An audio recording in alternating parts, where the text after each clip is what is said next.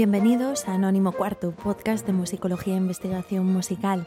Llegamos ya a nuestro último programa de noviembre y lo traemos cargadito de sorpresas. Aunque bueno, me toca decir que tengo aquí a mi compañero Bryce González, al que aprovecho para saludar antes de nada. Buenas, Erea. ¿Qué tal? Y quería comentar que es que no me has contado de qué va a ir tu sección hoy. Hoy Entonces tenemos sorpresas poco- literal. sí. Hoy hay sorpresas para todos. Hoy vengo así muy Casual. muy- sí, muy independiente, muy em- muy muy adolescente. Tú en mí no mandas. No te pienso contar nada de mi vida. ¿Y por qué vengo adolescente? Porque hoy venimos con un programa muy infantil y adolescente también, ¿no? Bueno, adolescente no, porque de hecho en la adolescencia es cuando uno pasa unos años ¿no? todo este tipo de rechaza de repente algo que va a adorar el resto de su vida y que adoró en su vida previa, que son las películas de Disney. Hoy vamos a hablar de la música de las películas de Disney, el sueño casi de cualquier podcaster, como se dice, ¿no? Poder dedicar un programa a hablar de Disney. Como siempre, antes de este tema central, voy a tener mi sección todavía sorpresa para Erea, misteriosa. Para vosotros no, porque lo estaréis viendo en la descripción del episodio. Pero bueno, aquí en el estudio esto todavía guarda algo de misterio, algo de magia. Y también tendrá luego Erea su sección Estilos 101 en la que nos descubrirá hoy un nuevo género, un nuevo estilo de algún lugar del mundo. Así que no sé, Erea, ¿te apetece ya saber Sí, por favor, me tienes intrigada Sí. cuando quieras. Al principio de la temporada, fíjate, hablamos en 5x5 de compositores que nadaban en dinero. ¿Te acuerdas? De compositores ricos. Sí, sin duda. Ujú. Que Händel era uno de ellos. ¿no? Era, sí, de los más. Tratamos de hacer un ranking de los compositores más ricos de la historia. Hoy nos vamos a ir al extremo opuesto, a los compositores más pobres. Bueno, me encanta. O al menos que tuvieron dificultades económicas. Hoy no va a ser tanto un ranking como, bueno, pues eh, una simple lista que va a reflejar además distintas variantes del asunto. Ya verás. Vamos a empezar en el puesto número 5 con Paganini. Engancha muy bien, además, en la personalidad de Paganini lo que vamos a contar, porque es que además de virtuoso, eh, de rompecorazones y de ser un tío que vivía la vida a tope, Paganini, pues a Paganini le encantaba apostar también. Le gustaba tanto que una vez hasta tuvo que empeñar el violín para pagar sus deudas de juego. Eh, era, sin embargo, un tipo afortunado Paganini y no tardó mucho en tener eh, a su disposición otro instrumento. De hecho, fíjate, cómo andaba de sobrado por la vida Paganini, que el violín que tuvo que empeñar por sus deudas de juego era un Amati, y el violín que le dieron después, después de perder el Amati en sus deudas de juego, le dieron nada más y nada menos que su famoso Il Canone de Guarnieri. Ese fue el violín que le dieron a Paganini después de haber perdido el anterior Amati en sus deudas de juego. Il Canone, que es, seguramente tú eres violinista, tú sabes más de esto, pero es uno de los más famosos instrumentos de la historia, claro, ¿no? pero habría que ver también que Amati es. Bueno, no creo que fuera un Amati de los chinos. No creo que fuera un Amati malo, ¿no? No, pero bueno, Amati es el padre de todos, ¿no? Y ese que Mm. tiene quizá una, una mayor producción, por eso digo que tampoco será lo mismo un violín de la primera remesa que sacó Amati, ¿no? Que ya de los posteriores cuando ya estaba Stradivari con él aprendiendo y. Requeta aprendiendo y Amati ya estaba a punto de jubilarse, ¿no? Solo me refería a eso. En cualquier caso, sorprendente el dato.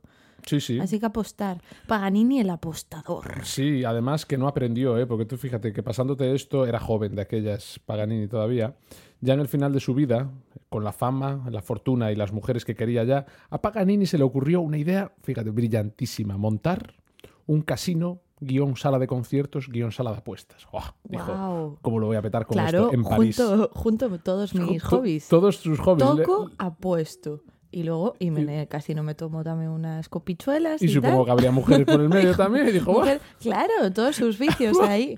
el negocio de mi vida. A ver, el planteamiento está. A, Exactamente. a mí me parece muy. Pero la idea fue un, fue un desastre. Tuvo que volver a empeñar en este caso todos sus violines y casi todos sus enseres personales. Tuvo que, que empeñarlo todo porque quedó absolutamente arruinado. Paganini falleció poco después de esto. Después de todas estas deudas y de tener que empeñarlo todo, abandonó París, ya quejado de tuberculosis. Se marchó hacia la Costa Azul, hacia Marsella primero, Niza después. Eh, o sea que creo que ya la enfermedad no le dejaba a Paganini estar para muchos Ah, no fue de un atropello entonces. no, no, no, no, no. En este caso no. Murió poco después de estos problemas con su casino sala de conciertos Paganini. Fíjate, en el puesto número 4 tenemos a Satie, otro de los que no sé por qué está siempre aquí en esta sección. Está en todos los rankings Por H, que por has B. hecho, Bryce. Yo no sé por qué, efectivamente. Apareció en uno de Está. comida, por ahí apareció en otro de gente que se pegaba, de, lo- de los peores estrenos. Bueno, y de las fobias Sí. curiosas también, ¿no? Ha aparecido por todos lados. Pero bueno, Satie, el caballero de terciopelo, como se le llamaba en el París de la época, a pesar de que llevaba una vida ciertamente bohemia, que iba siempre vestido impecablemente, a su muerte, su familia descubrió que llevaba casi 30 años viviendo prácticamente en la miseria. Pensé que decías sin ducharse. Bueno, poco le faltaría, ¿eh? Sobre todo, esta miseria era porque luego a Satie le gustaba pagar sus excentricidades, excentricidades gastronómicas sobre todo, y también otros detallitos que vamos a ver después. Y es que cuando su hermano entró en su casa de las afueras de París, una vez que había fallecido, una casa en la que nadie había entrado en los últimos 27 años, se la encontraron pues prácticamente destrozada, sucia, sin muebles, llena de periódicos viejos, pero eso sí, tenía cinco trajes de pana marrón idénticos, clavados, cinco trajes iguales, y atención, 84 pañuelos de seda. Olé, Guau. Satí con sus pañuelos de seda.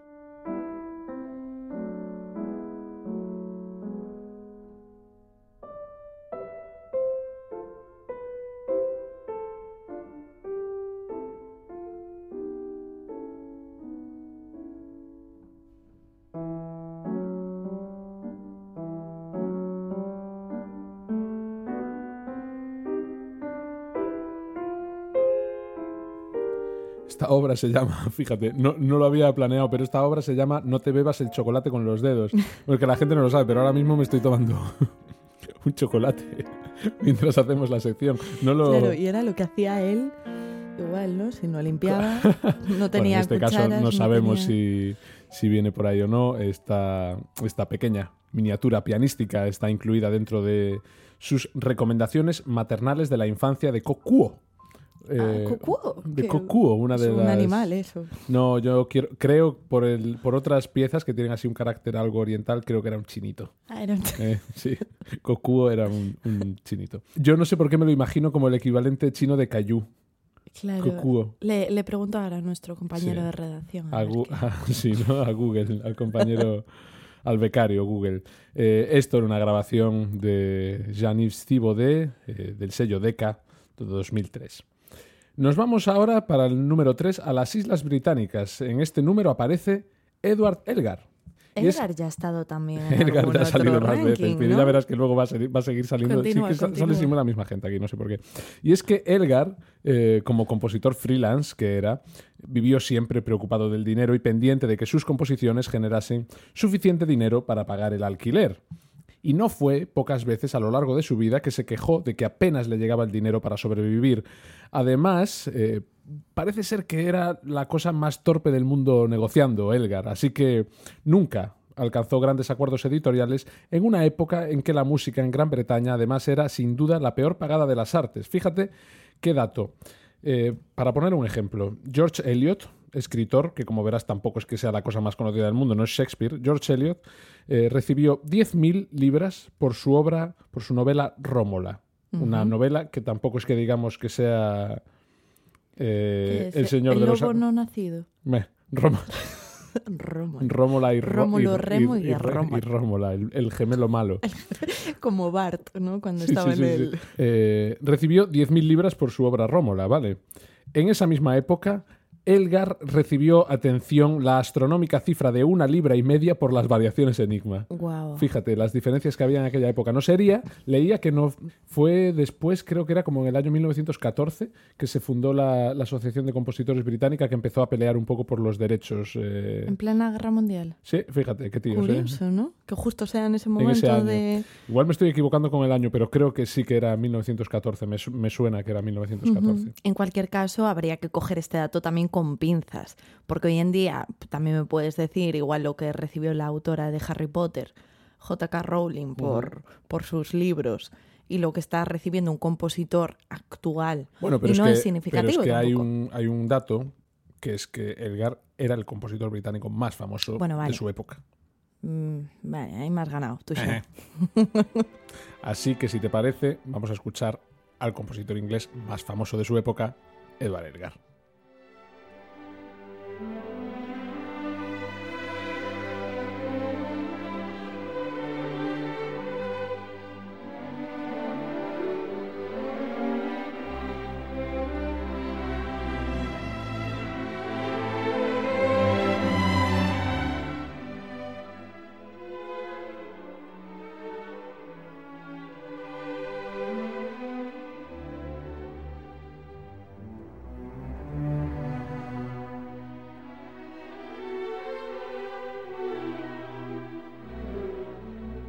cómo se nota que era el mejor compositor inglés de la época, ¿verdad? Qué precioso este último movimiento de la serenata para cuerdas, opus 20. Qué pena que no la titulase Rómula. Rómola y Rema. Romo- Rómula. No, ¿cómo era? Rómula. Era, era, era Rómola, sí, de Rómula, no Rómula. Vale. Vale, vale. No era un tío rencoroso, Edgar. Aquí es- estábamos escuchando la serenata a cargo de Giuseppe Sinopoli y la Filarmonía Orquestra en un registro del sello Deutsche Grammophon, reeditado y remasterizado en el año 1995. Para el puesto 2, seguimos en clave británica con otro de los grandes de las islas, Gustav Holst, otro que también sale. También, bueno, a ver, también sale también te digo la verdad. Están esos dos y punto. O sea, y bueno, ya. y algunos más que bueno, Bueno, no- sí, no- no voy ya hemos hablado también Sí, de, no voy a adelantar de, de cosas, Williams, de y- Williams y sí, demás. un montón de, Bueno. de compositores más. pero- Parecería que me hago esta sección con unos libros que tengo de tres o cuatro compositores, Sí. ¿verdad? Que tengo la biografía de Satie, la de Holst, la Pero de Edgar. los, eh, bueno, vamos a poner en tu caso igual los 40 compositores más importantes del mundo y sus hazañas, ¿no? Y ya está. Y Y, con de ahí tienes todo. sección, sí. Sí, yo echo así. de menos algo. Bueno, Holst, eh, otro que arrastró problemillas mm, económicos ligeros a lo largo de su vida, pero que cuando lo pasó realmente mal, mal, fue de joven. Imagínate cuánto de mal lo pasó, que, que- que la, la historia me encanta, que cuando estudiaba en el Royal College of Music, eh, Holst vivía en un, bueno, una ciudad, pueblo de las afueras de Londres llamado Cheltenham. ¿Sabes a cuánto está Cheltenham de la Royal? Mm, met- ¿A, lo qué? lo ¿A caballo? ¿A Lo burro? no, en kilómetros, en kilómetros. Lo he en metido en Google Maps. kilómetros, pero a pie. En kilómetros. en Los kilómetros da igual en lo que lo hagas. Bueno, ya, pero Está, no, está da igual está a en que lo hagas. 174 kilómetros. ¿Vale? Está a 174 kilómetros Cheltenham de la Royal. ¿Sabes cómo iba Holst al conservatorio? Caminando. Caminando. Porque no tenía para pagarse el tren. ¿Pero cuánto Y se iba. en llegar? Pues mira, me dice Google Maps que se tarda del centro de Cheltenham a la Royal caminando 32 horitas. ¿eh? Eso por una ruta moderna, Claro. que a lo mejor antes era más. No, lo dudo. Ahora hay más edificios, más cosas que sortear. Antes sería más. Bueno, más no sé yo qué decirte, ¿eh? 32 horas. Y además, con un. O sea, que, que Horst tocaba el trombón, que tenía que llevar un trombón a cuestas, además. Pero y se que iba, iba- andando de su casa. al- Pues tendría que salir el día de antes, claro. Igual yo me Y imagino. me a dormir en que- conservatorio, Que, ¿no? Horst Digo les yo. dijo a los de la secretaría a ver si le podían juntar las clases todas en un día. Claro, en un día. Que no podía. Porque le llegó el horario y dijo: "Joder, Tengo clase todos los días. Claro. Me han puesto una hora todos los días. Bueno, qué locura. No sé si llegaré para cenar. 32 horitas. Aparte, hay una historia muy curiosa con esto, que es que Horst se lo tomaba con calma. Yo supongo que igual salía eso con un par de días. Y mientras iba por las bucólicas eh, praderas que separaban Cheltenham y el rural de la ciudad, se paraba a tocarle el trombón a unas ovejas que se encontraba todos los días, Oh. hasta que el granjero descu- lo descubrió y lo, lo corrió a gorrazos de allí. Me lo imagino como cuando descubren a Merry, a Pippin, robando Algo las así, hortalizas. Algo ¿no? así, debió ser algo así. Bueno, eh, estará Holst en el número 2 y en el número 1, otro que vuelve. Muy inglés este final de la sección, además, como ves, porque venimos ahora con Peter Maxwell Davis. Aquí tuvimos a Maxwell Davis con su historia, ¿te acuerdas? De cuando anduvo recogiendo cisnes muertos en la calle para hacer paté. Oh, Dios mío, recuerdo. Era él, era él. Sí, Bryce, gracias. Ya había borrado ese datito de la cabeza. Era él, Peter Maxwell Davis. Bueno, nos situamos, es un compositor eh, actual, sigue vivo, prolífico, bien reconocido, maestro de la música de la reina, título que ya solo esto le otorga 15.000 libras al año. Bueno, bien, pues un día de 2006, Peter fue a un cajero a sacar dinero y le rechazaron la tarjeta. Él no lo entendió, él no lo entendía, y cuando se puso a indagar, descubrió que todos sus ingresos habían estado durante años yéndose a la cuenta de su contable, Michael Arnold, que se los había fundido todos en apuestas online. Fíjate, este para juntarse con, Con Paganini. Paganini, para irse a casino, con Paganini. La que podía armar Pa- Paganini si tuviese móvil O hoy sea, en día con le las robó apuestas. directamente su Le contable. robó medio millón de libras. Se Bueno. las, que se las fundió. ¿Y, y en qué quedó la cosa? ¿Se Bueno, sabe? que quedó en unos pequeños juicios, quedó en que Pequeños. Peter Maxwell Davis, un tío muy majete, como viste, con la historia del cisne, se lo tomó, se lo tomó con filosofía y dijo que bueno, que mientras fuese dinero, que tampoco pasaba nada. Pero bueno, yo supongo que al mismo tiempo Teniendo paté en la nevera, ¿no? teniendo un cisne en peligro de extinción tirado allí en casa para hacer paté, ¿quién quiere dinero? ¿Quién quiere tarjetas? Yo lo que flipo Déjate- es que te des cuenta después de que te hayan robado semejante cantidad. Yo lo que no sé es que qué pasa, que Peter Maxwell Davis no fue al banco hasta el 2006 a sacar dinero. Por eso. Eso es lo que yo...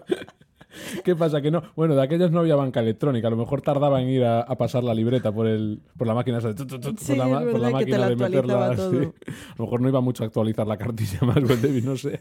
Pero bueno, tardó, tardó su tiempo. Bueno. Terminamos así la sección. No me apetece terminar con Maxwell Davis porque ya lo hicimos hace unas semanas con lo, cuando fue lo del cisne. Así que volvemos atrás a Horst para escuchar ahora y terminar la sección con su quinteto de vientos, Opus 14, pieza de juventud. O sea, fue una pieza que seguramente componía a lo mejor caminando. o igual inspiró una de las ovejitas, alguna puede melodía. Puede ser, puede ser. Fijémonos. Está aquí interpretado por el Classic Quintet en una autoedición del año 2003.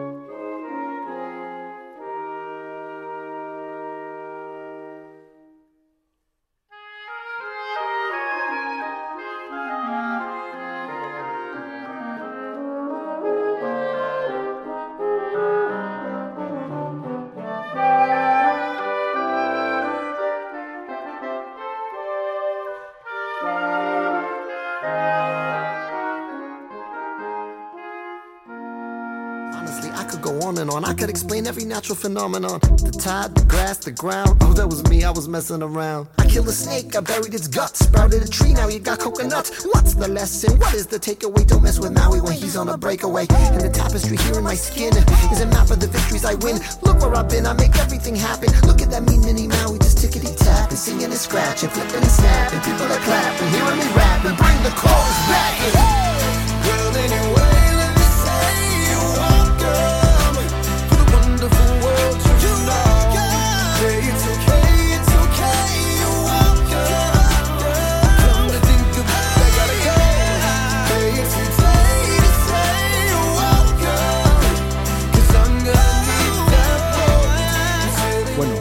Holst a Lin Manuel Miranda, compositor de las canciones de la banda sonora de Moana, Bayana en español, una de las últimas películas de la factoría Disney. Empezamos así nuestro repaso histórico musical de la factoría de los sueños, de la factoría Disney. Hoy nos la estamos jugando con la cosa de los derechos hoy también, ¿eh? Si ya en general intentamos ser, intentamos no meternos con nadie, hoy hoy a ver que nadie de Disney escuche el programa. Podemos decir ya. Dejamos ya, por lo tanto, claro que todo lo que vais a escuchar pertenece por los siglos de los siglos, amén, a Walt Disney Studios y todas sus marcas subsidiarias. Todo es de ellos, nada es nuestro y todo va para ellos y le podéis comprar un montón de cosas a Disney eh, porque nosotros estamos utilizando esto simplemente, como siempre, eh, con fines eh, meramente didácticos para que todos aprendamos mucho sobre música. Esto era, como decíamos, una, un remix del tema You're Welcome, incluido en la película Bayana, y nos ha servido para entrar en este universo de la música Disney. Lo hemos separado, como siempre, en varios bloques, en este caso en varias etapas históricas que nos van a ir sirviendo para trazar un poquito el, devenir eh, a lo largo del siglo XX de la compañía. Y Erea está ya con datitos frescos sobre estos orígenes, ¿verdad? Sí, porque como todo tenemos que situar un punto de partida mm. y este será el año 1928 en el que aparece el primer corto sonoro de la historia del cine de animación. Este es Steamboat Willie, protagonizado por el icónico ratón Mickey Mouse que todos conocemos. De hecho, todos nos acordamos de, de Mickey en su barco de vapor silbando esta melodía.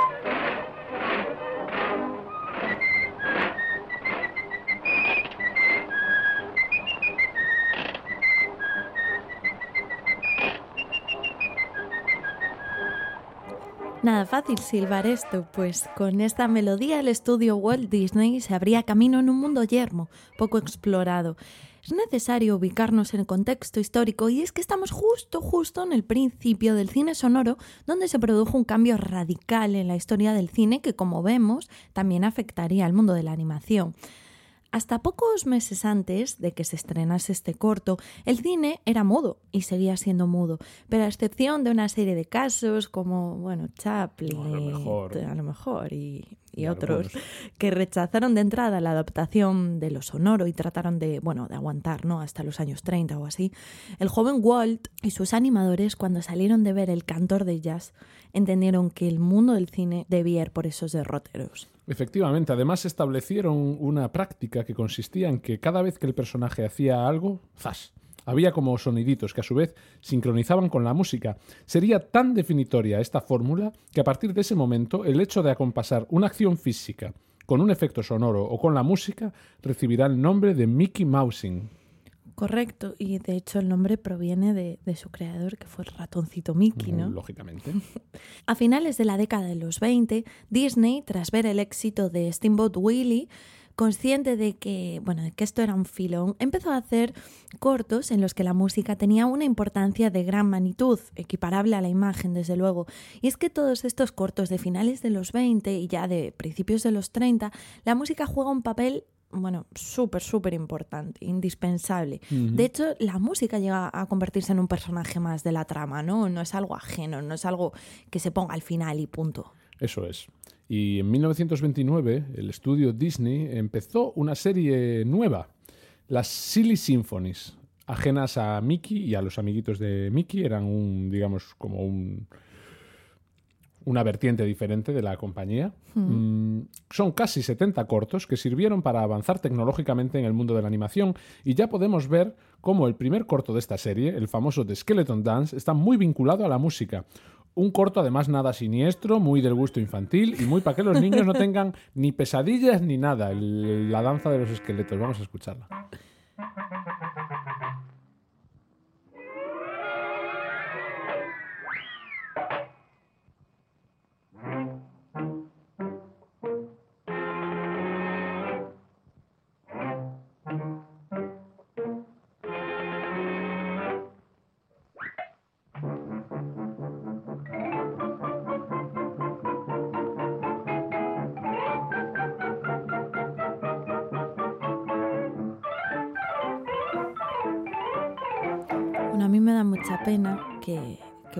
Bueno, cabo es radio y no podemos ver las imágenes, ¿no? Nos falta el componente visual que es imprescindible, pero bueno, os animamos a todos que, que, busquéis estos ejemplos en YouTube o en cualquier otra plataforma para ver los, los vídeos y en concreto de este me encanta el, el momento de sincronía, música e imagen que se produce cuando uno de los esqueletos coge un par de huesecillos y se pone a tocar sobre la columna vertebral de otro esqueleto y mientras suena una marimba. Entonces, eh, realmente están emitiendo un mensaje clave, ¿no? Está sonando el instrumento que evoca el, el esqueleto interpretándolo. Uh -huh. También nos sirve para ilustrar cómo se produce, aparte de cómo se produce la sincronía entre animación y mundo musical, eh, podemos ver cómo hasta ahora impera la música académica con una instrumentación de orquesta sinfónica. Sí. Todo, todo ello es obra del importantísimo compositor Carl Stalin, que colaboraría durante muchos años con Walt Disney. Y es que fue un compositor que supo recoger y plasmar a la perfección las ideas del joven Walt, musicalmente hablando me refiero. ¿no? Sí. Entendió o sea, ese elemento ¿no? que tanto fascinó a, a Walt Disney que vio en El cantor de jazz. Sí, es increíble como Stalin era capaz de estar, por un lado, en la Unión Soviética, fastidiando a todo el mundo y componiendo también para Disney al mismo tiempo. ¿eh? Un este poco... lleva otra L y una G. Bryce, no me fastidies ya. ¿eh? Sí, es Carl Stalin en este caso. Quizá debí enfatizar más en la G. ¿No crees que, que, a lo mejor era, era como su nombre de como su nombre en clave, su nombre oculto, que en realidad era Stalin, que se ponía un bigote y una gorra y no se iba... No quería tratar este tema hoy, Bryce. No, no quería meterme vale. en política y conociendo bueno. las ideas que rodearon a Disney, a Disney ya es mejor evitarlo, sí. Es, es mejor evitarlo y dudo que tuviera que, no que tendiese lazos con Stalin concretamente, justo que, con que él hable de judíos aquí. Bueno, The Skeleton Dance eh, también nos va a servir para apreciar eh, en el futuro el salto cualitativo que se producirá tan solo 10 años después con el ballet entre el hipopótamo y el cocodrilo, que bailan la danza de las horas de Ponchielli en la película Fantasía. Pero bueno, para Fantasía aún nos queda un largo trecho. Siguiendo con las Silly Symphonies, hay dos ejemplos indispensables que debemos comentar en este especial Disney porque la música juega un rol fundamental. Se trata en primer lugar The Music Land de 1935, un corto inspirado en la obra Romeo y Julieta de Shakespeare, en el que los Capuletos representan el mundo sinfónico y los Montesco el mundo del jazz, ¿verdad? Claro, y yo creo que además este corto es muy interesante, ya no solo porque todos los personajes sean instrumentos y el escenario esté formado no por objetos y símbolos mm. musicales, sino también por esa simbología que hay detrás que plasma a la perfección el contexto musical de la época en el que el jazz, marginado hasta entonces, no trata de abrirse hueco en la alta sociedad. No hay más que verlo, el corto nos muestra cómo a pesar de que en un primer momento se odian ambos reinos, luego pues se acaban casando los reyes de las islas para vivir en perfecta armonía, podemos decir, ¿no? El siguiente ejemplo que vamos a destacar es uno de los primeros cortos en el que aparece el pato Donald, que de hecho no se emitió en el cine este corto. Y en este corto se ve como Mickey Mouse es director de orquesta y mientras interpreta música de Beethoven, el pato Donald lo interrumpe tocando la flauta y interpreta una canción popular. No es nada de Beethoven, desde luego. Pues lo más interesante es que, a pesar de que en un primer momento eh, Mickey lo rechaza y le dice cállate, ¿no? Y le, da así con la batuta en plan cállate, al final esa música popular se acaba fundiendo con la música clásica como si realmente perteneciese a la, a la obra original. Por tanto, como estamos viendo, Disney no solo se limitó a adaptar piezas académicas, sino que experimentó a lo largo de su trayectoria con diversos estilos musicales, ¿no? como acabamos de ver con el jazz, con la música con la música popular, pero también lo veremos en el largometraje Melody Time, tiempo de melodía en España, de 48, en el que se escucha el vuelo de Moscardón, al más puro estilo jazz.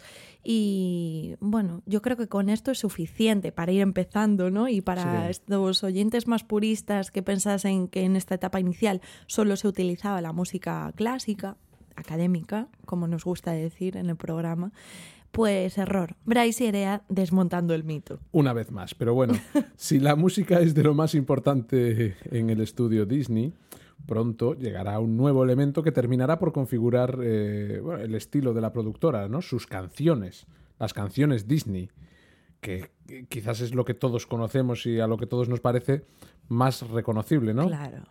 Pero ahora tenemos una pregunta para nuestros oyentes más aventajados, a ver quién puede sacar matrícula. ¿Cuál es la primera? La primera canción Disney compuesta por el propio estudio para un personaje es la canción de Mickey, como no, en el corto Minis You de 1930. En este momento la voz del ratón Mickey eh, la hacía el propio Walt. Él era el doblador del personaje esto no tiene nada que ver con que fuera el favorito de la compañía, no, no, no, no, no, por supuesto. Bueno, ¿cómo que el favorito? Es que es el que levantó ese imperio. Pues si quiere doblar al primer personaje que, crean, pues es que me parece y perfectamente si quieren darle todo a ese personaje, que sea el primero que tiene canción, que sea el primero que sale en no sé qué. Es que era el, es que era el, el potente jolín, déjale vivir esos años a Miki, que ya enseguida vamos a ver cómo se, se va, se queda ¿no? en, el, en el pasado. Un poquito atrás. Un poquito atrás. Bueno, pobre Mickey, sí, es verdad. Bueno, como decíamos, Walt era el doblador de Mickey y quien cantó la canción primera de Mickey pues también la cantó Walt. Además, por lo que me he enterado, que, que Walt Disney fumaba como un carretero. Sí. Entonces, que, bueno, que tenemos la canción para enseñársela. Vamos a, a escucharla. Dejarle un par, de, un par de puntitos igual al, al móvil.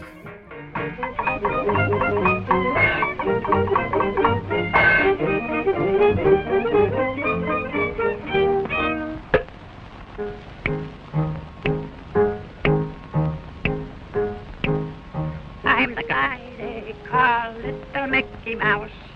Got a sweetie down in the chicken house.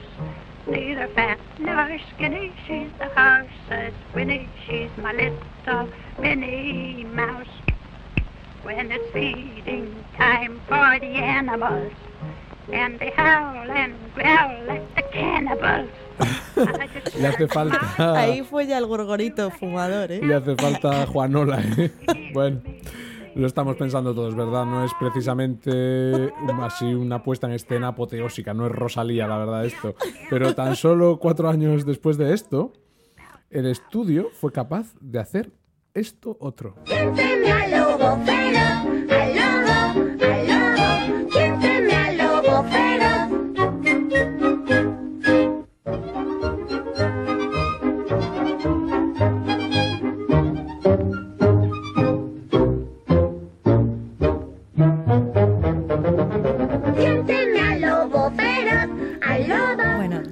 Disney de fumador a esto, A los niños cantores yo de creo Viena que estos. ya no hace falta comparar ¿no? El, el salto de calidad que podemos apreciar así de entrada. El caso es que esto fue, Bryce, el boom, o sea, el éxito fue apoteósico. Este corto, mm, y en concreto la canción, ya no solo el corto, que de hecho sería el hecho que determinaría el futuro de Walt Disney. Porque Disney entendió que para seguir escalando, él quería pasta, ¿no? Y alcanzar el éxito que esperaba y forrarse. Bueno, en verdad no creo que fuese forrarse, sino que él quería dinero para poder seguir desarrollando todo Sí, lo que lo tenía en la cabeza. durante muchos años. No, No creo que, era- fuese mm, por acumular dinero Ujú. sin más. Yo creo que lo que quería era ese éxito no constante, lanzar algo al mercado que, que le reportase felicidad ¿no? y que gustase al mayor público posible. Sí. Pues para poder seguir escalando, pues no solo debía centrarse en explorar y mejorar las técnicas de animación, ¿no? Obviamente tenía que busca- buscarse su hueco que lo diferenciase eh, de los demás estudios de Hollywood, Sí. pero también entendió que la clave estaba en la música y en concreto en las canciones, porque date cuenta además que esta canción triunfó sobre todo por lo pegadiza que era. Entonces buscando ya no solo música, sino canciones, elementos simples como la música popular, fáciles de recordar, Sí. con armonías sencillas, no me refiero no simples, pero que sean fáciles de recordar, Sí. triunfan. Triunfan porque se queda, se quedan las orejas de los niños, la van tarareando y, y bueno, Y a dar que vamos a dejar la ya tabarra en los, casa, igual que ahora, sí. bueno, que yo la he dado y la sigo dando. Y yo escucho el lobo feroz y a mí se me queda y luego. No ¿Quién sé, es, sí, sí, es, Sí, es sí. imposible echarla, ¿no? Es peor que Rosalía, como dices. bueno, vamos a dejar los cortos ya, si te parece Sí. bien. Y pasamos a los largometrajes, que sin duda yo creo que son los que contienen las canciones más, más populares, ¿no? Del estudio Disney. Pues sí, y nos vamos entonces ya a finales de los años 30 y para empezar esta etapa tendremos que hablar del primer largometraje de animación de la Disney, Blancanieves y los siete enanitos, de 1937. ¡Ay, ho!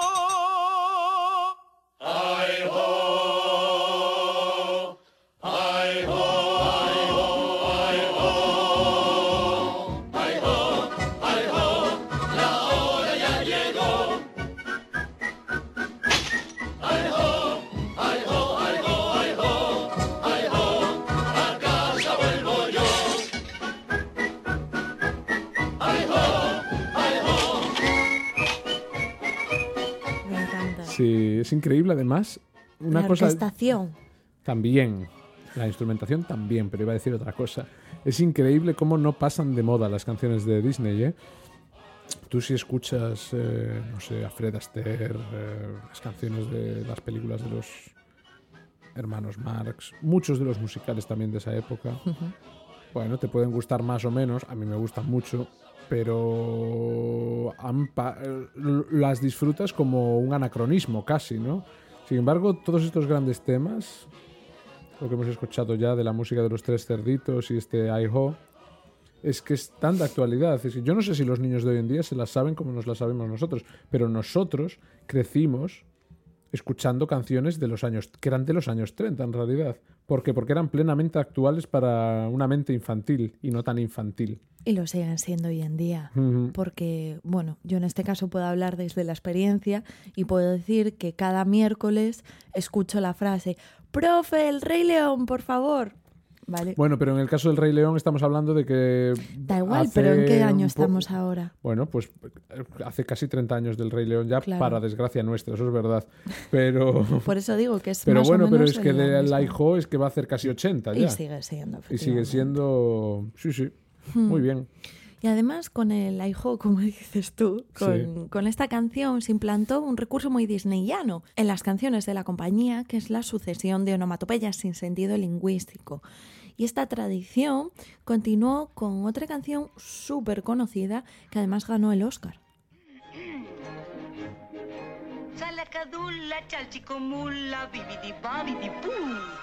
Siete palabras de magia que son bibidi babidi. Salacadula, chalchicomula, bibidi babidi. Yo hago milagros con esta canción, bibidi babidi. Bueno, el bibidi babidi boo. Me daba un miedo esta canción de pequeño. Bueno, no sé a mí por me qué. encantaba. Ya. Me encantaba. Intentaba decir shalakadula, chachicomula. Yo me inventaba la letra, no sé si dice eso o no. Yo lo que entendía, me encantaba. Y además es que. Eso lo sigues haciendo hoy en día además.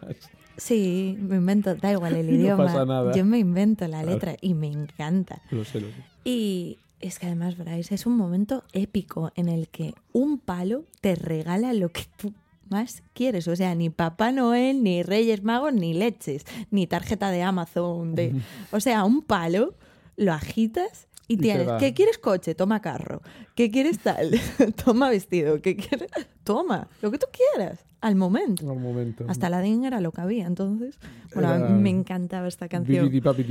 Para entender que lo de la onomatopeya es un recurso propio de Disney, que lo diferencia del resto de los estudios, tenemos como ejemplo la archiconocida canción de la película Mary Poppins de 1964, que a ver quién se atreve a pronunciarlo, Bryce, no sé si tú te apetece, súper... Califragilístico espialidoso. Toma. ¿Y ahora Gracias. rápido?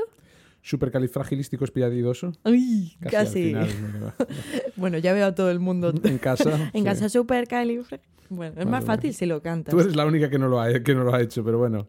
Supercalifragilisticoespialidoso. Bien, bien, bastante bien, bastante bien, bastante bien.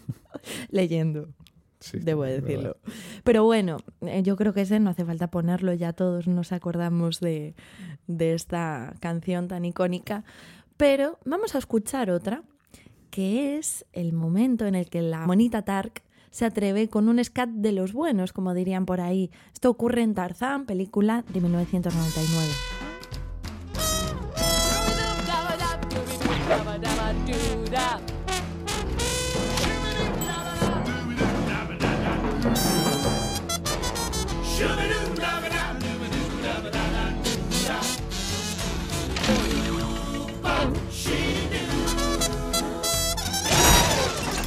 El scat y el jazz. Ya hemos visto que este estilo se implantó desde un inicio en los cortometrajes de animación Disney, pero si tenemos que buscar un hito clave, podemos decir que fue con la película Dumbo de 1941 cuando el jazz irrumpe con fuerza dentro de la historia musical Disney.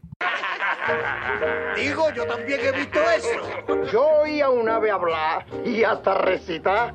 Y sé que agua con ojos. Pero nunca vi ni espero ver a un elefante volar. ¿Qué dice, gitano? Dije que nunca he visto a un elefante volar.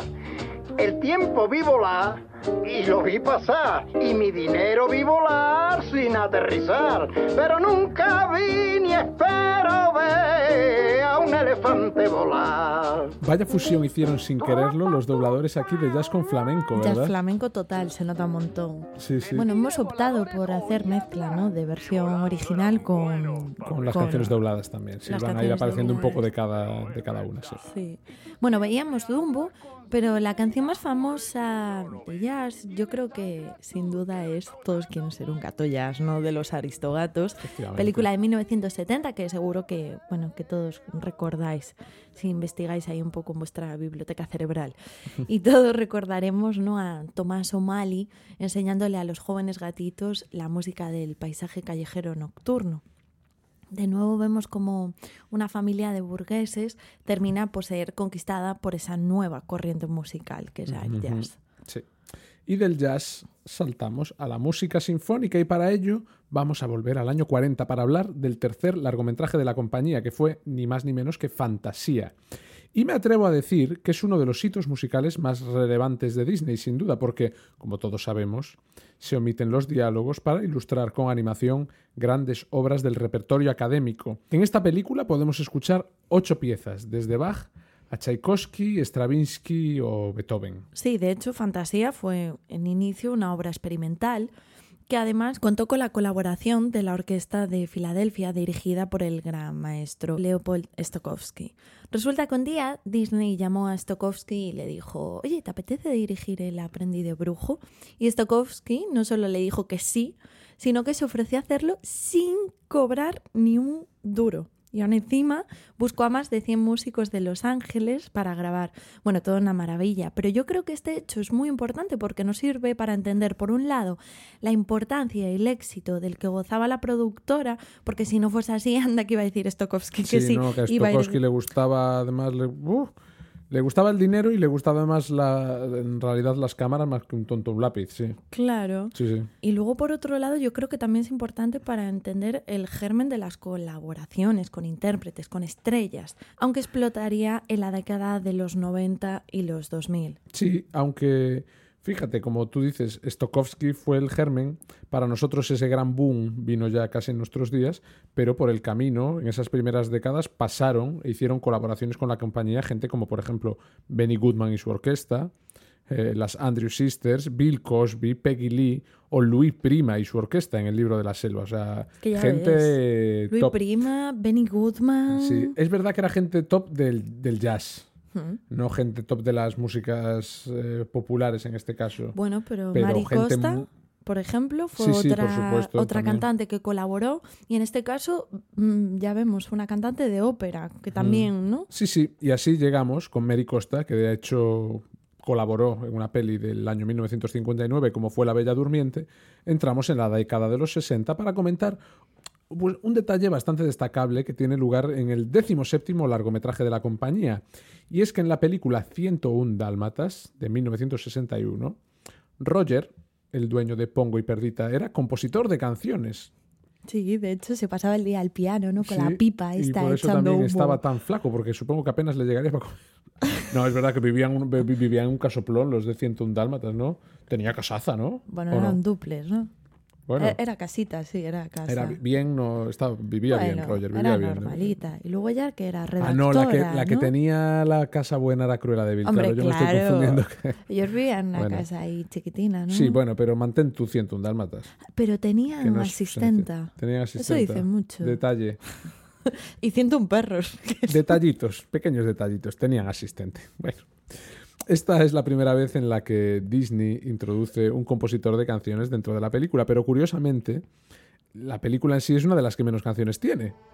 Disney murió en diciembre de 1966, pero antes de su muerte nos dejó una obra maestra, una última obra maestra, el libro de la selva.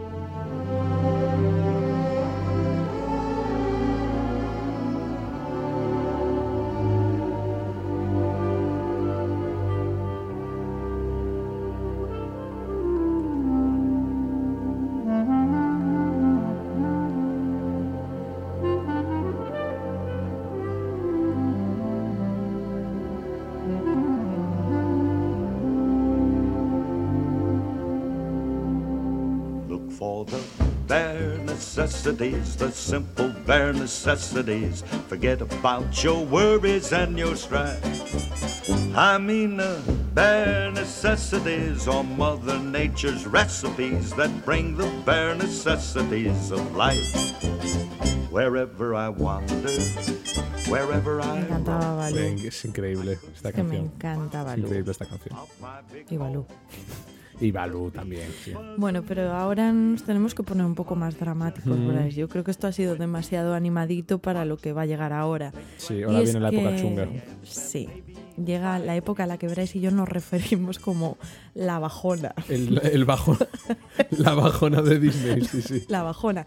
Y es que la muerte de Walt Disney supuso una época de bajona, Sí. de decadencia para el estudio que duró casi 20 años. Más de 20 años, de hecho. incluso en los que tanto a nivel de animación como a nivel musical las cosas vamos que no fueron de todo el bien no fueron de todo bien todo cambió a finales de los 80 casi los 90 cuando tuvieron la buena idea de que la música Disney abrazara la música de Broadway y esto nos lo encontramos por primera vez en la película La Sirenita de 1989 podemos decir que con esta peli empieza la época del cine musical dentro de la animación Disney Eso es eh, el ejemplo más claro de la adaptación del estilo Broadway a Disney. Lo tenemos en La Bella y la Bestia, película de 1991. Podemos verlo ya al inicio, donde Bella pasea por su pueblecillo camino de la biblioteca, mientras todos los habitantes mantienen un diálogo cantado en el que la juzgan por lo rarita que es, ¿no? Sobre todo por hacer esas cosas de leer e instruirse tan de... de- y que su padre, el inventor, ¿no? Sí, También, sí, sí, que gente rara, Gente, rara, gente, gente- rara. No, sí. no, no te juntes con ella. Sí, si hasta ahora además las canciones Disney estaban estrictamente adaptadas al argumento y hacían avanzar la, la historia, con la incorporación de este estilo, la fusión entre ambos aspectos es todavía mayor. Y esto se lo debemos al compositor y pianista Alan Menken, que trabajó con el estudio Disney durante muchos años. Además de las ya mencionadas Sirenita y La Bella y la Bestia, que nos dijo Bryce, también ese compositor de Pocahontas, Aladdin, El Jorobado en Notre Dame, Hércules y ya posteriormente, cuando regresó al estudio en 2010, Enredados. Esta fórmula mágica consiguió que el estudio resurgiese de sus cenizas y se volviese a situar en la cima en un momento además en el que aparecían importantes competidores. Ya hablaremos de quiénes son. Bueno, también le sirvió a Mencken para ganar un montón de Oscars y, y forrarse. Y en cositas, fin. bueno.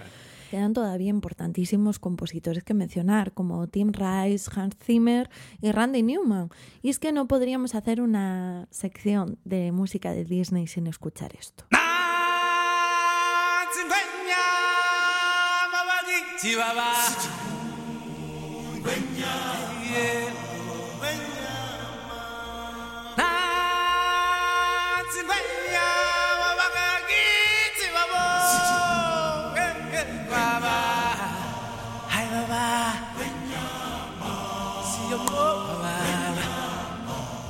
Escuchábamos el ciclo de la vida de Rey León, película de 1994, y detrás de esta obra de arte, Tim Rice, Elton John y la orquestación de Hans Zimmer, junto a su séquito, y la ayuda del compositor sudafricano Levo M. Como explicamos anteriormente, Disney ha apostado por la colaboración con grandes estrellas, tanto compositores como intérpretes, y este hecho le brindó un salto cualitativo estratosférico, ¿no? siempre rodeándose de los buenos. En esta época, ya comentamos anteriormente las colaboraciones así más destacables, en esta época podemos decir que estas figuras, además de Elton John, que ya más o menos es Vox Populi, ¿no? Todos lo sabíamos. Tenemos a Phil Collins en Tarzán y tenemos también a Sting en los créditos finales del Emperador Cuzco y sus locuras, que el pobre tras haber hecho ocho canciones para la película al final no, no incluyeron ninguna y quedó son- solo en los créditos. Pero bueno, y en este punto llegamos finalmente a la animación digital. Y aquí le voy a ceder el testigo a mi compañero Bryce, que es el friki de cine de animación digital. Cuando quieras, Bryce, ilustranos con el cine de animación digital. Llegamos a ese punto de la historia en la que aparece un competidor serio, ¿no? Porque hasta entonces Disney había tenido, bueno, un competidor en el mundo de los cortometrajes. eh, bueno, tuvo varios competidores, como fueron la Warner Bros., Bueno, ya el como fue de todo- Hanna Barbera, pero competían, digamos, a nivel de lo que era producción bien televisiva o bien de cortometrajes, no en los largometrajes. Ya en los 90, finales de los 90, DreamWorks entró haciendo también películas tan increíbles como Spirit, El Corcel Indomable y El Rey de Egipto, el último. ¿Cómo se llamaba aquella? Ay, el- el... truño aquel. Perdón por. Bueno, Bryce, yo creo que ese siento, vocabulario es, se es puede... muy poco y es muy poco musicológico hacer este tipo de comentarios. Sí, sin duda. Pero era una Moisés, el príncipe de Egipto. o Algo Algo así, algo así, era muy mala. No sé, Eh, no sé. Pero ¿qué pasa en el año 97? ¿Quién aparece en el año 97? Aparece Pixar con Toy Story. Y a partir de ese momento a Disney le sale un competidor de verdad. Disney, la factoría, que no eran tontos, se apresuraron pronto a, bueno, a firmar un acuerdo con Pixar en el que consiguieron los acuerdos de distribución de sus películas, un acuerdo que incluye también merchandising, como siempre, como pasa con estos macroacuerdos de las compañías cinematográficas, bueno, un contrato con muchas aristas, muchas cláusulas, mucho de todo, que estaba hecho de manera bastante leonina por Disney para que le favoreciese, digamos, en casi todo. Pasó que, llegado un momento, mm, las cosas no le fueron tan bien a la compañía, con, a las dos compañías, digamos, ¿no? Según, según Pixar fue creciendo. Esto creó un cisma bastante grande entre las dos compañías entre los años 2001 y 2004. ¿Por qué estamos comentando todo esto? Porque es importante para entender lo que pasó eh, tener claro cuál era el modelo de película de Pixar. Pixar rompe con ese con ese canon de película que le había funcionado también a Disney durante los 90 de la película musical. Si nos fijamos en las pelis de, Pixar, pueden tener alguna canción. Toy Story la tenía, tenía Hay un amigo en mí. Hay, hay, algunas otras películas que la tienen, pero suele ser como mucho una canción a lo largo de la película y muchas ni siquiera lo tienen. Tienen grandes bandas sonoras, pero no, no grandísimas canciones. Mm. O desde luego no está la película plagada de canciones. Disney se suma al carro. Disney entiende que la animación tradicional está muriendo y encuentra con que el aliado es Pixar y ellos entonces se relajan un poquito. También porque la última película de animación tradicional de Disney, que fue Atlantis, El Mundo Perdido, en fin, yo como no me dejas hacer comentarios no lo voy a hacer, pero en fin, ya lo sabemos. Un éxito de taquilla. Un, un, exitazo de taquilla y de crítica, algo que los niños siguen a día de hoy pidiéndole a los padres, por favor, por favor, ponme Atlantis, El Mundo Perdido otra vez, que no me canso. bueno, Pixar llega con un nuevo modelo, un modelo que elimina en parte estas canciones las compañías se, se pelean un poquito. En ese momento Disney se ve un poco sola también. Da pequeños palos de ciego con películas como Chicken Little, no nos olvidemos, la primera película de animación digital puramente Disney, sin el, sin el apoyo de Pixar. Y en ese momento, Disney, siempre ávida de, de ganar dinero, porque no nos olvidemos que el pobre Walt ya ha muerto y lo que queda de la compañía es una compañía inmensa, de las más grandes de la industria en Estados Unidos, que quiere sobre todo hacer pasta. Y Disney en algún momento piensa que tienen que volver a lo suyo, que es la música y que son las canciones. ¿Y de qué manera lo hacen? Atrayendo, en este caso, no al público infantil, sino al público adolescente. Entramos así en una época que no es importante a nivel cinematográfico, pero sí que es muy importante a nivel de mercado, que es la infausta época de High School Musical y de Hannah Montana, dos auténticos fenómenos para los adolescentes de medio mundo. ¿eh? Yo aún recuerdo las paredes de la habitación de mi hermana con los pósters de los malditos de High School Musical, le reportó millones y millones a la, a la compañía.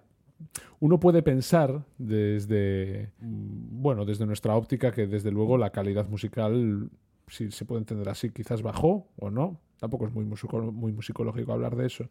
Pero bueno, no creo que bajase la calidad, sino que bueno, es un estilo. Se pues adaptaron a, nuevos, a nuevos públicos y a nuevos mercados, efectivamente. Un pop más light, mm. pues para adolescentes, ¿no? Efectivamente. Mientras tanto, a mediados de los 2000, eh, la senda entre Pixar y Disney volvió a retomarse, pero Disney decidió también apostar por sus propias producciones.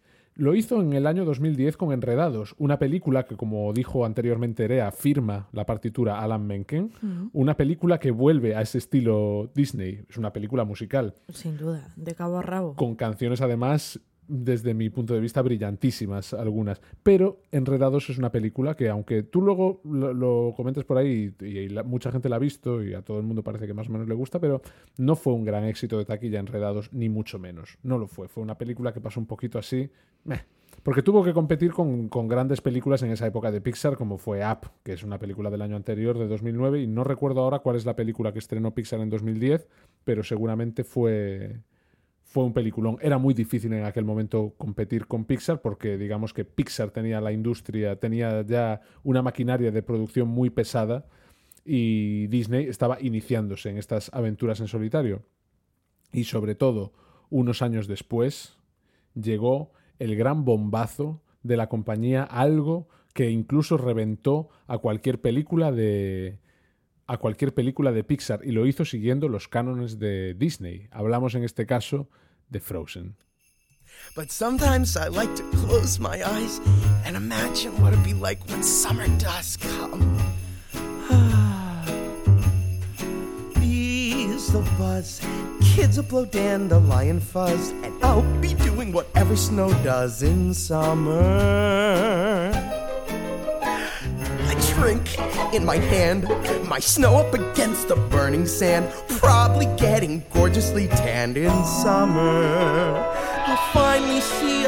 Escuchamos la intervención de Olaf en la película con su tema In Summer, en verano, en español.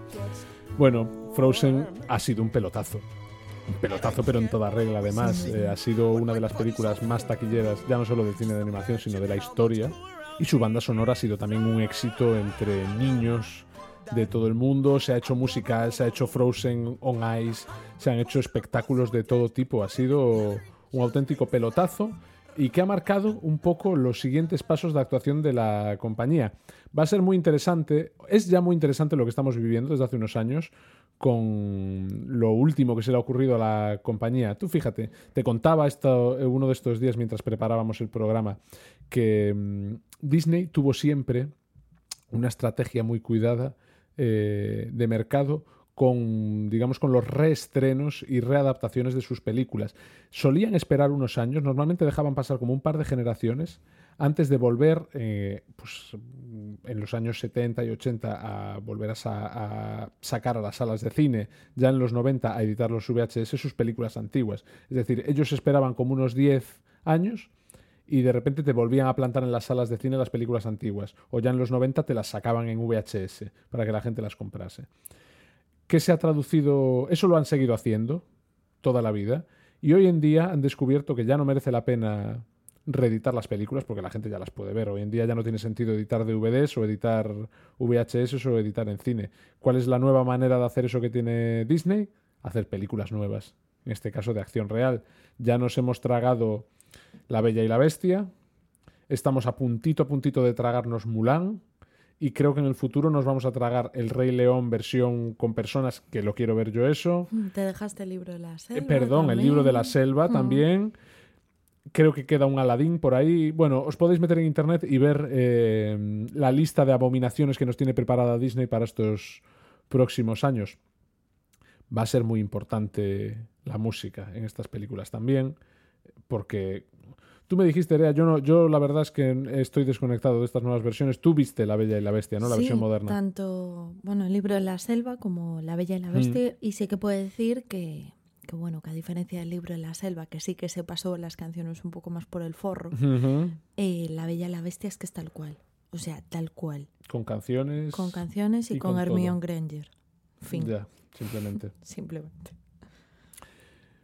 ¿Qué deparará el futuro de la compañía? No lo sabemos, pero como hemos visto hasta aquí, eh, Disney nos plantea un recorrido musical muy interesante. Hoy solo hemos tratado de daros unas pequeñas pinceladas de lo que ha sido la historia musical y un poquito también cinematográfica de la compañía.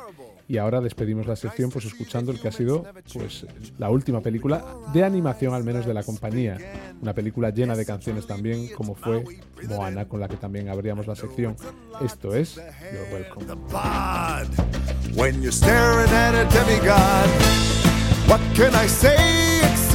you're welcome for the tides, the sun, the sky? Hey, it's okay, it's okay, you're welcome. I'm just an ordinary demiguy. Hey, what has two thumbs and pulled up the sky when you were waddling yay high this Bueno, guy? llegamos ya al final, nos queda la sección de Erea, nos queda estilos 101. Sí, y hoy nos vamos a ir a Cerdeña para hablar sobre el canto a tenore. No me he venido mai a esa idea de tener a Roma fagare una gara.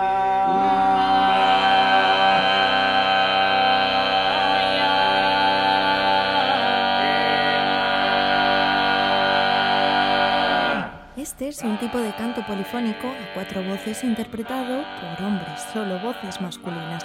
Lo curioso de este estilo es que emplea el famoso canto difónico. Y digo famoso porque para los oyentes habituales esto ya es como hablar de Operación Triunfo. ya lo hemos visto Sí. en esta segunda temporada, también la primera de Anónimo. Pero bueno, a pesar de que es habitual en el programa, no lo es en Europa, donde el canto a tenore rompe la regla y es uno de los poquísimos ejemplos de esta técnica vocal que se encuentran en el continente. Tradicionalmente, el canto a tenore integra en la formación cuatro voces: el basu, el contra, el mesuboque y el boque que es el solista. Normalmente el basu canta la misma nota que el boque y el contra canta una quinta por encima del basu. Son el basu y el contra los que utilizan la técnica del canto difónico, mientras los dos boques se mantienen en su tesitura normal. Otra peculiaridad del canto a tenore viene de la parte escénica y performativa. Emplean una disposición que consiste en que el solista se queda solo, mientras los tres restantes forman un círculo.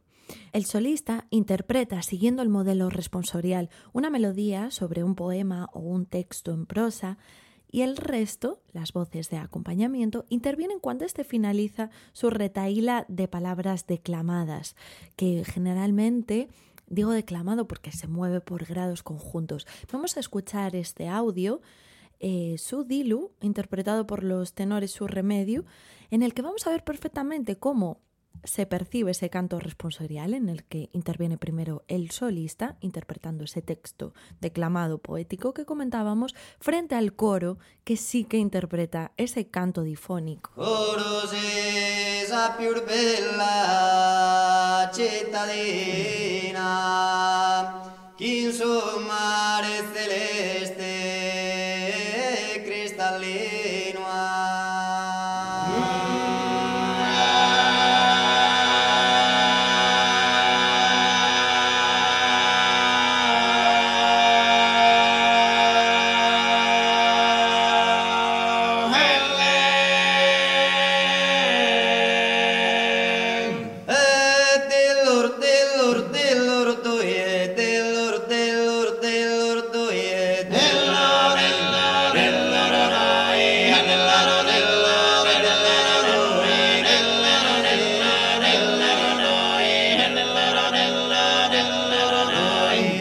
Modo Bueno, vemos ya por dónde van los tiros, Sí. ¿no? Es súper poco habitual ver esto en Europa. Desde luego. De hecho, a mí me Suena a otras culturas. Si no fuera porque se puede llegar a entender, al menos nosotros podemos llegar a entender Claro, algunas el palabras por, el- por la cercanía lingüística, ¿no? Pero si quitásemos la parte del solista, Mm. realmente no tendríamos Lo por otro qué suena saber a si- mongol total. Suena a mongol, Sí. suena a cualquier otro, como decías tú, ¿no? Cualquier otra cultura antes que la nuestra. Y bueno, hablábamos del texto. ¿Qué decir de los textos? Pues el solista, el boque, canta poemas en idioma sardo, como acabamos de escuchar, que suelen ser de género épico, histórico o también amoroso. Y como decíamos, eh, bueno, las voces que le contestan, ¿no? esos tres miembros que faltan, eh, interpretan una serie de sílabas sin significado. Ellos no, no llevan contenido textual importante, ¿no? Ya bastante que tienen que buscar haciendo- ese gutural con Mm. ese canto, ¿no? Sí. Duplicado de, de silbido, de armónico, Sí. como para estar pensando en si te digo una palabra te digo otra, ¿no? Mm. Y según la tradición popular, el mesu boque imita el sonido del viento, el contra imita el balido de las ovejas y el basú el mugido de las vacas.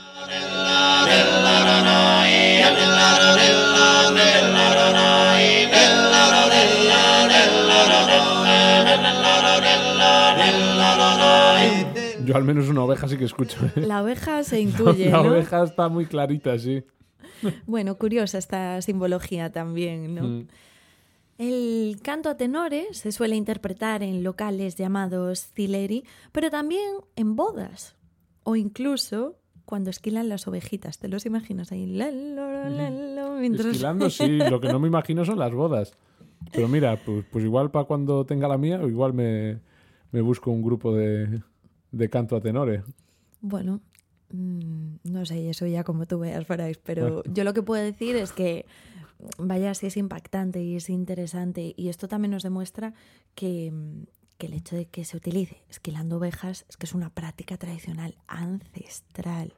Tanto. Entonces, yo creo que este elemento sumado a la originalidad y a que como todo puede caer en no en peligro de extinción, Sí. por así decirlo, fue incluido también en la lista representativa del patrimonio cultural de la humanidad, en este caso en 2008.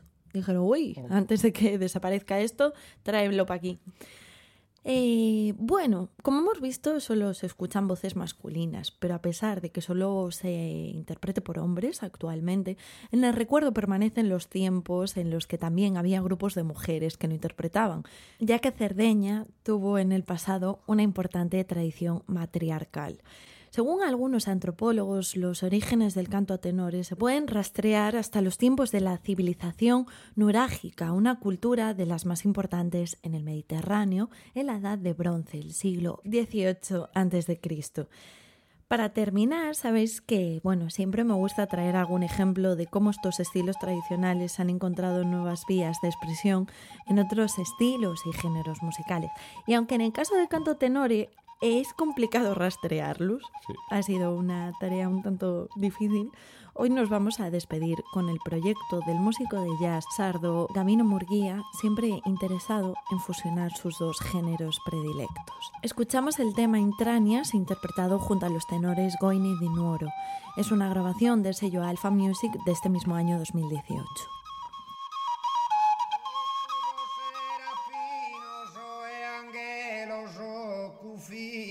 σχηματίστα incustora.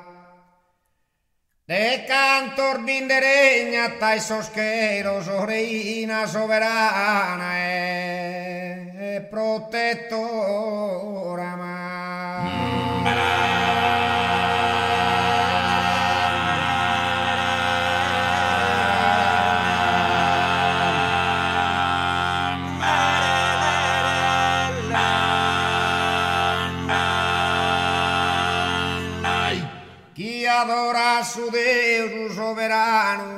Bueno, pues así, a ritmo de canto a tenore, despedimos el programa de esta semana, Erea.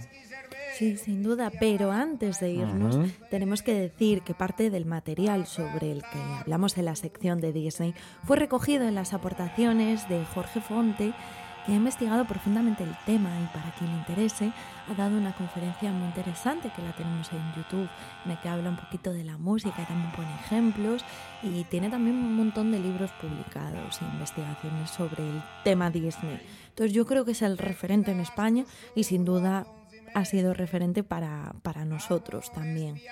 Perfecto, pues dejamos el apunte hecho de Jorge Fonte eh, y agradecemos, le agradecemos a, a Jorge Fonte toda la información que nos ha proporcionado y os agradecemos a todos los que estéis al otro lado, que sigáis escuchándonos una semana más y os emplazamos al próximo lunes o al próximo lo que sea, porque para eso esto es un podcast, o al próximo año o al próximo decenio a un nuevo episodio de Anónimo Cuarto.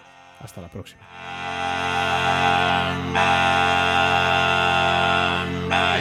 Santo Giovanni chi Santo Matteo, voi che evangelista non lunate, e cristiano ordonzora lacrimate, chi in sospiro decoro e, e de pianto.